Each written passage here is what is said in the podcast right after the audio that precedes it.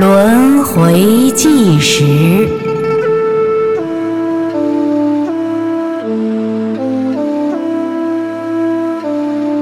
看神韵知寒窑始末，见轮回中恩义与结缘。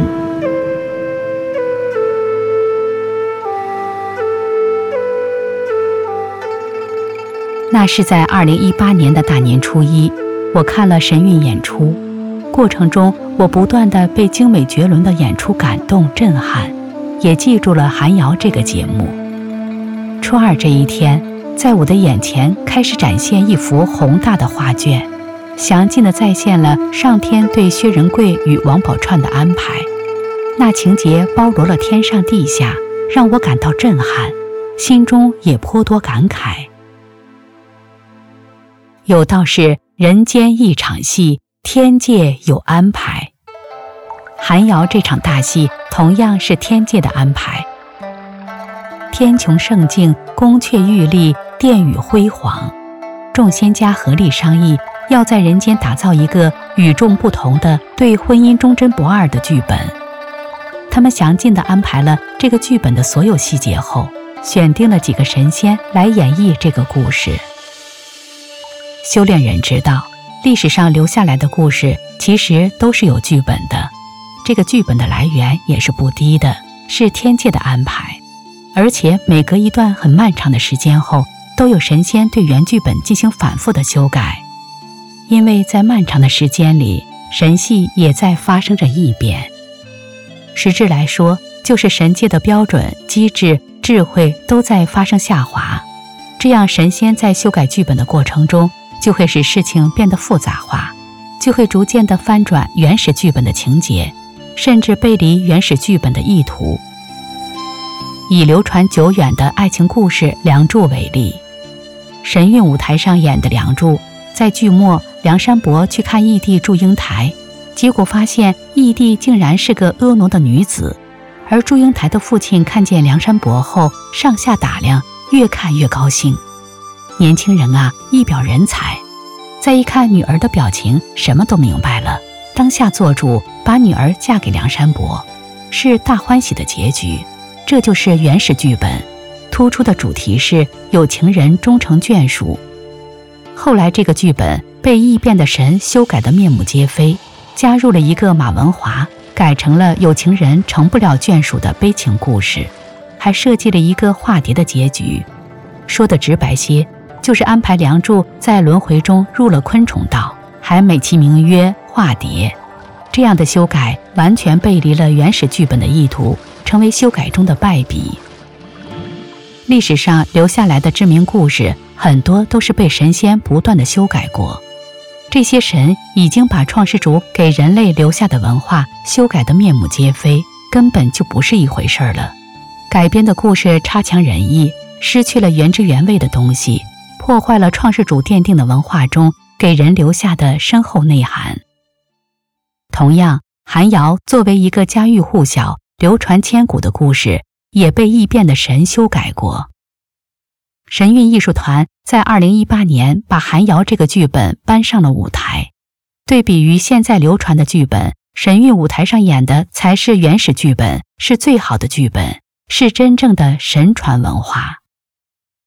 神最初留下寒窑这个剧本，本意是告诉世人对婚姻要忠贞，当然其中也包含了恩义、舍弃、隐忍、吃苦、信守承诺等等，这些都彰显出人性的优良品质。这个故事中蕴含着传统文化的内核，是中华民族精神的组成部分。岁月这部机制把这个故事烙印在人的血脉中。记忆里和基因上根深蒂固，这是任何外来的因素都抹杀不了的。都说夫妻之间的姻缘是天定的，的确如此。在公元七百九十四年，贫寒的薛家诞生了一个小男孩，取名薛仁贵。两年后，在富贵的王家诞生了一个女孩，取名王宝钏。宝钏逐渐长大。容貌秀美，心地善良，被父母视为掌上明珠。两人在逐渐长大，天上神仙在关注着人间，关注着这两个人。时辰一到，这人间一对佳偶要谱写一段佳话。在天界看，所谓红鸾星动、月老拴绳，其实是一套天界给他们安排好的姻缘转盘在启动。在世间没有偶然的事情。宝钏十六岁时，父母在思虑女儿的婚事。几年前，有算命先生给宝钏批八字，说她命格高贵，以后地位会超过母亲。宝钏父亲听了，心中暗想：命格超过相府夫人的。就是皇后或者王妃了。为此，宝钏父亲心里非常高兴。宝钏长得花容月貌，国色天香，来求婚者络绎不绝。有时，宝钏的丫鬟宇文就带着小姐躲在屏风后面观察那些求婚者。丫鬟发现小姐对求婚的才俊们没有感觉，甚至觉得这些人很俗气。宝钏有一天做梦。看见自己站在一个高台上，手拿绣球抛向一个人，这个人手接住绣球，抬眼看向自己，宝钏不由得怦然心动。只见此人气宇轩昂，落土不俗，一股英气迎面而来。宝钏觉得此人面相熟人，却一时想不起来是谁。努力思索间，却从梦中醒来。那人英俊的面容，炯炯的眼神，还是出现在眼前。宝钏一时心慌气短，忙把一块丝帕罩于脸上，可是隔着丝帕，还是见到了这个人的容颜。她慌忙把被子盖在脸上，可是还是遮不住那个容颜。那个眼神坦坦荡荡，好像直接看到他的心里。这时，宝钏耳边响起丫鬟的笑声：“小姐，你不喘气了？”宝钏放下被子，可是无论怎样，那个容颜依然在眼前出现。她无奈之下对丫鬟说了此事。宇文笑嘻嘻地说：“莫不是姑爷出现啦？”宝钏做事要打丫鬟，丫鬟闪了一下说：“小姐，不如去庙里抽签，问问姻缘。”宝钏点头。宝钏禀过母亲。说梦中见到神灵，想去庙里敬香，母亲应允。在庙里，宝钏叩拜神佛，诉说了自己的请求。他站起身来，抽了一个签，只见签上面写着：“红鸾星动，寒窑以待，铅华喜静，二九之期，戎马孔总，富贵妻荣。”宝钏拿着签，正在思索。只见方丈空觉大师进入，空觉大师看着他，微微一笑，何时道：“施主姻缘已起，莫要迟疑。”宝钏道个万福，说：“请师傅指点。”梦中绣球现，俗世姻缘来，洗净铅华不是梦，寒窑以待公卿来。施主与梦中人有缘，切莫错过。施主十年后的今天重来此处，贫僧有话与施主交代，万望施主平日勤念佛经，多增福德，以备来日之用。说完，方丈转身离去。在第二天请安时，宝钏对父亲说：“女儿做梦，梦见在彩楼上抛绣球，命定园中人，希望父亲恩准女儿绣球选亲。”王丞相答应了女儿的请求，抛绣球的彩楼搭好后，绣球招亲这一天，王丞相让家仆看住各个道口，衣服光鲜的才俊可以进入，穷寒者趋之。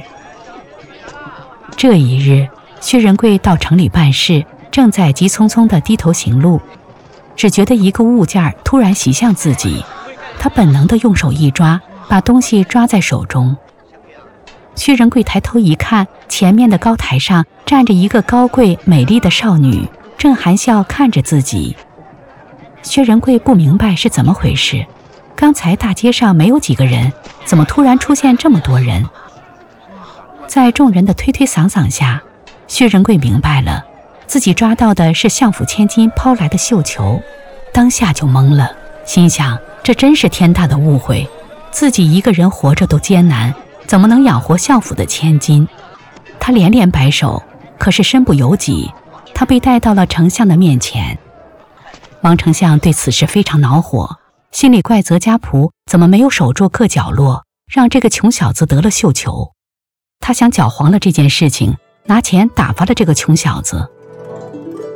宝钏一见得绣球者果真是梦中所见之人，一介布衣，一脸英气，心中十分中意。他眼见父亲拦阻，忙说道：“父亲，女儿绣球招亲，满城皆知。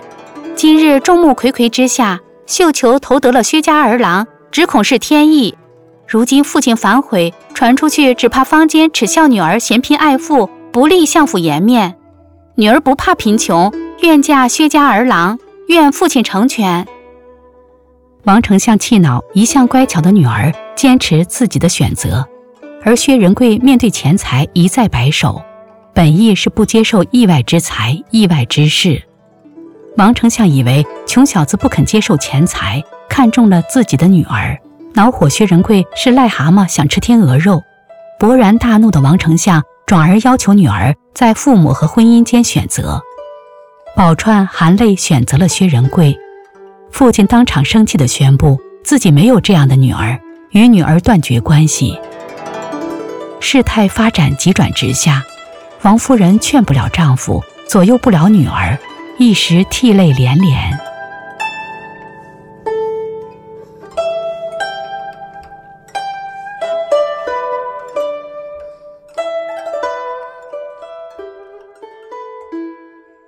薛仁贵只觉得这一个时辰经历的事情极不真实，恍恍惚惚，像做梦一般。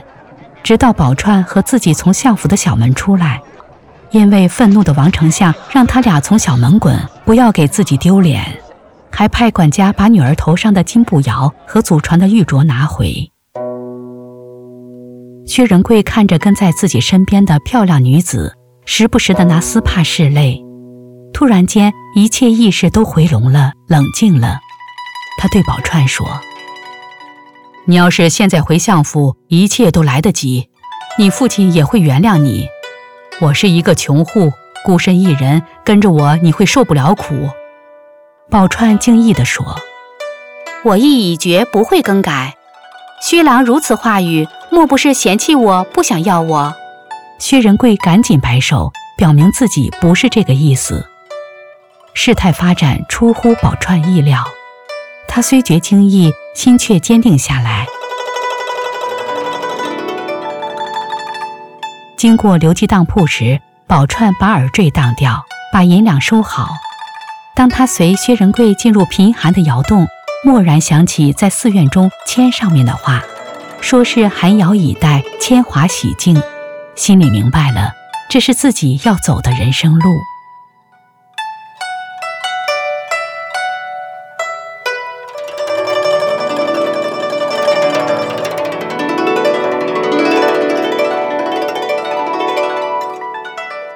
薛仁贵当夜守在屋外，第二天，要好的朋友和好奇的邻里帮助他们举行了简陋的婚礼，两人结为夫妻。至此，薛仁贵仍有恍惚之感，心里却有了认定：妻子是真情实意的选定了自己，心甘情愿的要和自己过日子。一时间，薛仁贵喜忧参半，喜的是。妻子将一生毫不犹豫地托付给自己，忧的是这样的日子苦了妻子，自己于心不安。一时间，男人的信义担当盈于心田。渐渐的，薛仁贵有了外出博取功名的想法，这想法一天天的强烈起来。婚后三个月，薛仁贵对妻子说自己想出去闯荡一番，成就一番事业。宝钏虽然不舍。却支持丈夫的选择。几天后的早晨，薛仁贵离开了家，两人依依不舍，送别之路走得反反复复。薛仁贵眼含热泪，王宝钏泪如衣衫。